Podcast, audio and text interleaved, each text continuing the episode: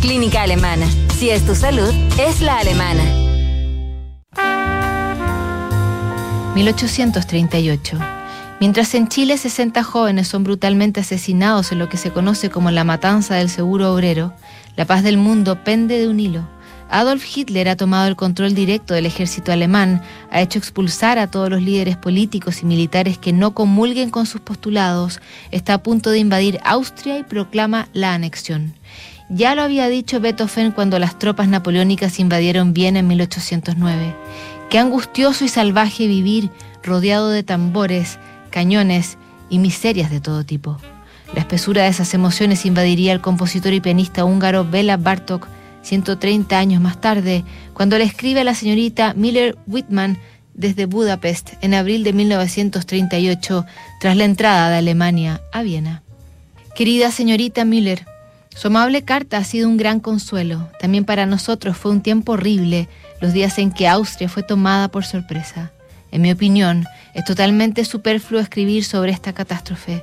Después de todo, usted ha referido lo esencial de manera muy bella y concisa, exactamente tal como lo sentimos. Solo me gustaría añadir una cosa que al menos para nosotros es lo más horrible en este momento. Existe el peligro inminente de que también Hungría caiga bajo este régimen de robos y asesinatos. La única pregunta es ¿cuándo y cómo? ¿Cómo podría yo seguir viviendo, o lo que es lo mismo, trabajando en un país así? Resulta inconcebible. De hecho, debería emigrar mientras eso aún sea posible. Pero incluso en el mejor de los casos, ganarme el pan en cualquier país extranjero me causaría dificultades tan colosales y tal angustia mental que ni siquiera contemplo esa posibilidad.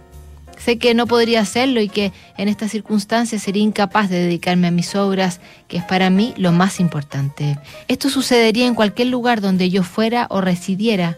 Además, tengo a mi madre aquí. No voy a abandonarla ahora en sus últimos años. No puedo hacer eso. Me refiero en todo momento a Hungría, donde desgraciadamente los cristianos cultos ven con simpatía el sistema nazi casi sin excepción.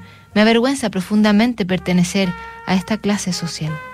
Ahora, por lo que respecta a mi situación, es bastante mala por el momento, ya que no solo mis editores se han vuelto nazis, los propietarios y directores han sido simplemente expulsados, sino que la Sociedad por los Derechos de la Interpretación a la que pertenezco, al igual que Kodail, es, al fin y al cabo, una sociedad vienesa que también ha sido nazificada. Recibí el infame cuestionario justo anteayer con preguntas sobre abuelos, etcétera, y luego, ¿tiene usted sangre alemana? ¿Está emparentado racialmente o es usted noario?